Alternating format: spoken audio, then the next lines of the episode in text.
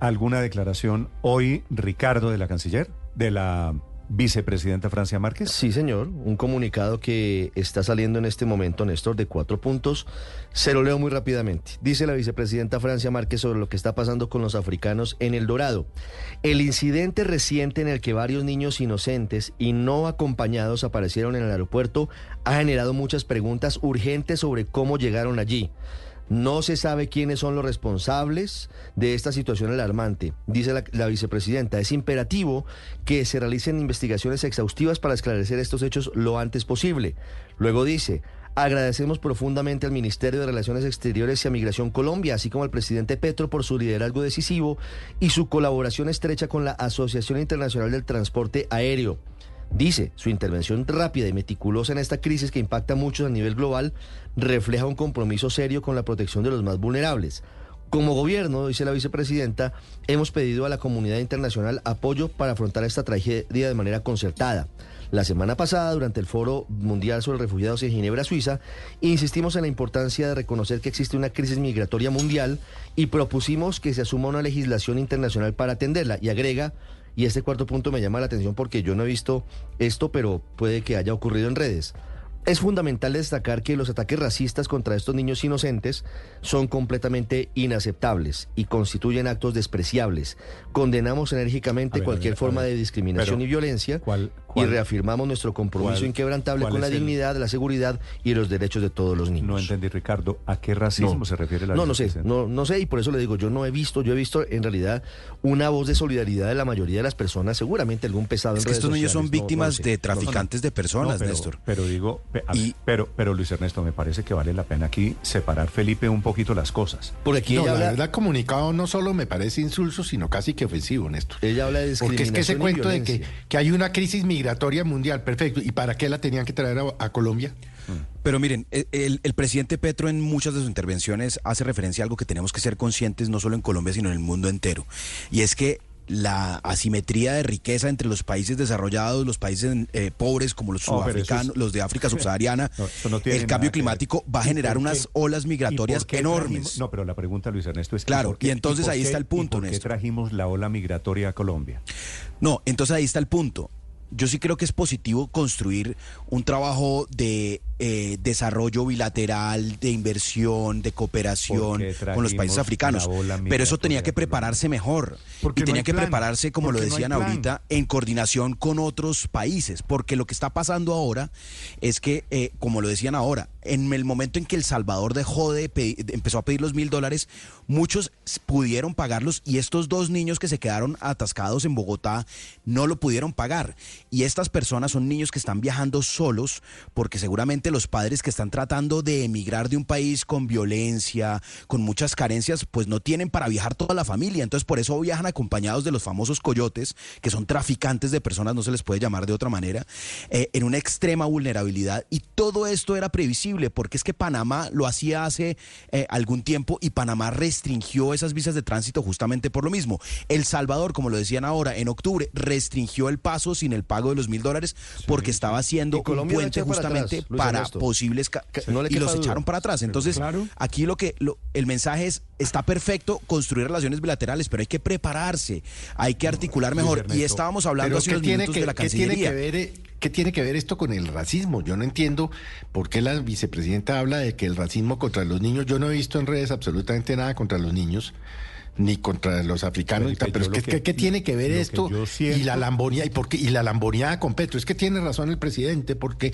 la crisis energética mundial, no sé qué, va a generar unas hordas de migratorias. No, salgan a solucionar un problema ¿y en que Colombia creó la señora Francia Márquez y el señor canciller. Felipe, yo lo- Solucionenlo. Yo lo que siento que hay en Es que Colombia racismo. con el tema A de- todos le meten racismo. ¿Qué cosa tema, habla? Con el tema de los niños africanos. Solidaridad. es- sí, lo que veo es asombro y la expresión de ayudemos a esos niños abandonados increíble, miserablemente por la situación que sea. Pues ya está, ya, ya, ya la, directora del niños. bienestar Claro, Néstor, familiar está, así- está en eso, Néstor. echarse el cuento de que Colombia reacciona con racismo porque son niños negros me parece que es profundamente injusto y es el argumento gastado, manido, innecesario de que todo lo que pasa cuando, No, hay, un es niño, que- cuando hay un niño negro... Yo Felipe, no he entonces, escuchado a nadie- Es que es un comunicado racismo. que no tiene su- nada que ver con el problema de fondo que ella y el canciller crearon. Claro, pero no sé si se refiere la vicepresidenta Néstor a la pregunta recurrente y, y al mensaje que le envían en redes sociales diciéndole, vicepresidenta,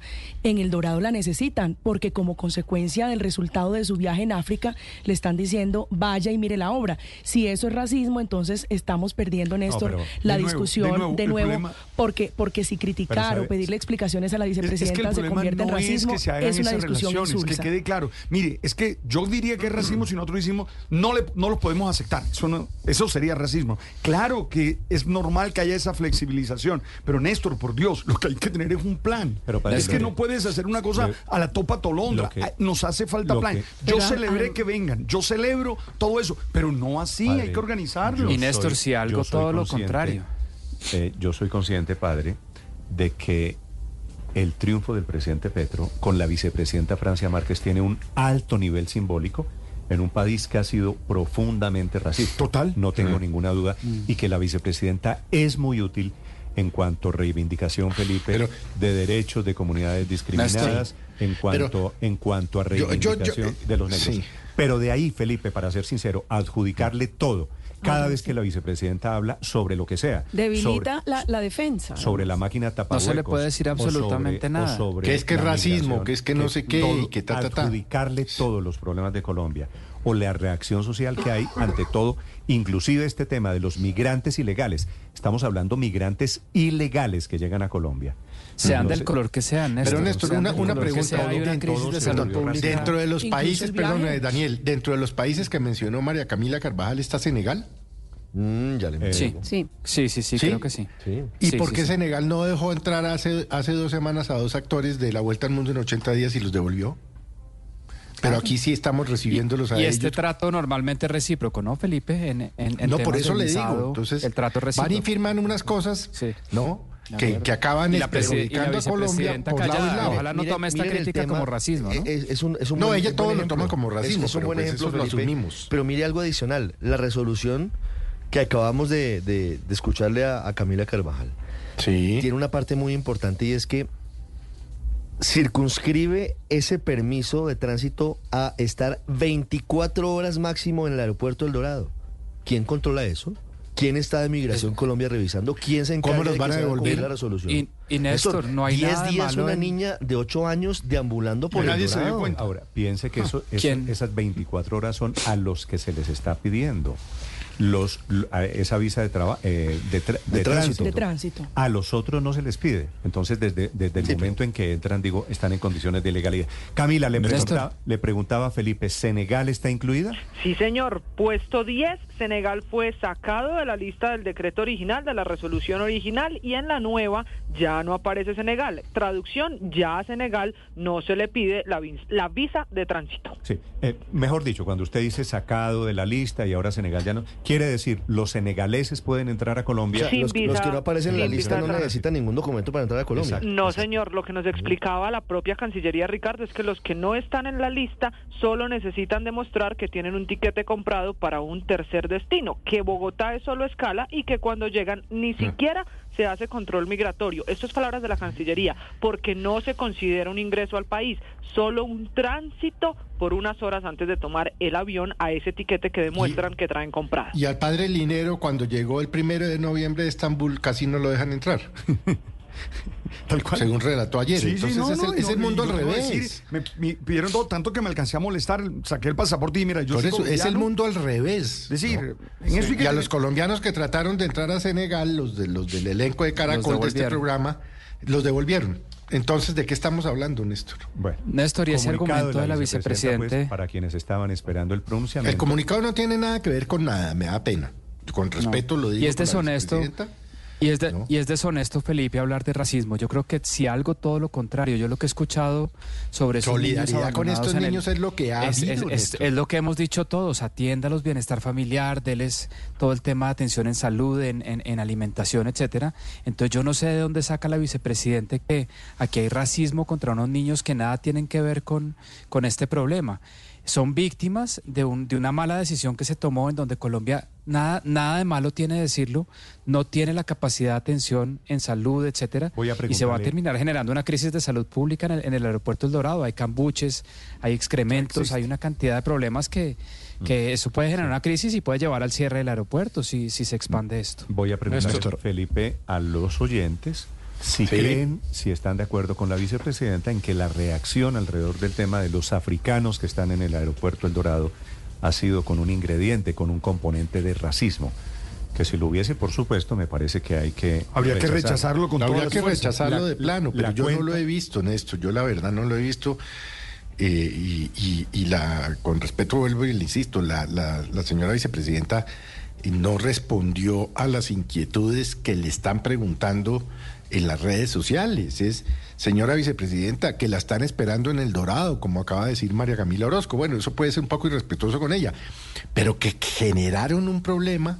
Y eso no se soluciona diciendo que es que el racismo contra los dos Sí, es niños. que- es que- No, solucionen el problema que ellos crearon. Padre, ¿qué tal que yo porque esto? es un problema. ¿Qué tal que yo cogiera el episodio suyo que no lo dejaban entrar a Colombia, a su país, Sí, fue co- un- como si fuera por racismo? No, No, eso no es. no- Yo no- soy negro, pero no fue por eso. No es por racismo, es por claro que ineptitud o por lo que No, sea, por además era una, no, no era migración, era- eran las personas de, Por mm, desorden. de la aerolínea, por desorden, Por esa es la palabra. desorden, porque Sí. ese aeropuerto Digo, pero puede-. Solo me molestó puede mucha No, pero lo que quiero decir es, no todo lo que pasa en este país se lo podemos adjudicar al racismo, ¿no es verdad? Sí, pero tampoco tampoco son podemos medir que ahí no hay nada de racismo. Puede haberlo. Es, lo, es lógico que lo haga y es lógico que, que lo, que lo haga la vicepresidente que siempre está llamando la atención sobre ese tema eh, y eso es comprensible por qué. Pero hay que mirar el, el, tem- el panorama grande detrás de esto. Obviamente hay en el Dorado un problema y muy seguramente la Cancillería tendrá que eh, reversar algunas decisiones. Pero, el pero ese es el problema pequeño, porque realmente es un problema de tránsito. El problema migratorio no es de tránsito, el problema es cuando se quedan aquí los migrantes, que es lo que algunos quieren que se cierre el tapón del Darién para que se queden todos los haitianos, venezolanos, africanos y todos los que vienen a caminar hacia el norte. Pero la verdad es que eso del Dorado es fácilmente manejable con el tema de visas. El problema grande de cientos de miles de inmigrantes eh, es que no lo hacen por avión, sino que caminan, van en barco, eh, de distintas maneras. Y hay un problema humanitario gigantesco. No, nosotros no somos Estados Unidos para preocuparnos solamente por el destino, porque no lleguen sino también en un tema humanitario, porque los colombianos también son inmigrantes. Los colombianos también sufren los Eso es rigores de esa claro, inmigración en la frontera de Estados Unidos. entonces hay que mirar, entonces hay que mirar el tema más allá de, de- de- de esto, porque realmente no es que tengamos una inmigración de africanos, eso es de tránsito. Lo que sí tenemos es un problema Bueno, no, migratorio están- están complejo. No, pero el Álvaro, tránsito es están suficientemente delicado, ¿no? Están Néstor. haciendo un fenómeno. Son 300 africanos que están llegando, o 200 y pico, pues, para ser riguroso, diariamente a Colombia. Obviamente, eh, pues si usted espera un poquito, eh, esa cifra se va a crecer, de eso no hay ninguna duda. Claro. Y ese es el tema. Estamos ante el nacimiento de un fenómeno. Lo que veíamos, Andrés, lejanísimo en el Darién, en la frontera con Panamá, ahora lo tenemos aquí en el aeropuerto Exacto, El Néstor. Dorado. Exacto, es que ahora estamos hablando de esto aquí en Bogotá porque lo tenemos en el aeropuerto El Dorado, pero esto multiplicado por yo no sé cuántas veces más es lo que está sucediendo todos los días en Necoclí, en toda la región del Darién, donde eh, eh, es el tránsito de migrantes no solamente tiene esas, esas características humanitarias devastadoras, sino que además está haciendo el agosto de los grupos ilegales que controlan esa frontera. Yo creo que nos estamos, estamos llegando tarde a darnos cuenta que Colombia es un país importante en el tránsito de migraciones, probablemente eh, con, con excepción de la migración venezolana que llegó aquí, probablemente Colombia no sea el destino final de este tipo de migraciones, pero que esto significa un desafío administrativo y sobre todo humanitario, creo que estamos despertándonos tarde y, y- y nos está cogiendo la noche para, pues, para tomar todas las medidas que haya que tomar, Néstor, es- porque es pues... cierto, pero es además, cierto que paradójicamente, María Consuelo, a usted le tocó hace 20 años, cuando usted fue canciller, que los colombianos teníamos que cargar el estigma de... No, de- y muchas de la- de la restricciones. fama. Y de alguna manera esas restricciones se han ido eh, quitando y levantando gracias a las gestiones diplomáticas, pero las gestiones diplomáticas tienen que ir respaldadas en medidas operativas, tanto de Migración Colombia como de el, concesionario del aeropuerto. Es que realmente lo que está pasando en el aeropuerto es un caos total y unas demoras injustificadas, porque, y le, hice la tarea, son 14 millones de colombianos que tienen un pasaporte.